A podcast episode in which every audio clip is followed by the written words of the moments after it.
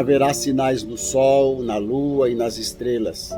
Sobre a terra, angústia entre as nações em perplexidade por causa do bramido do mar e das ondas.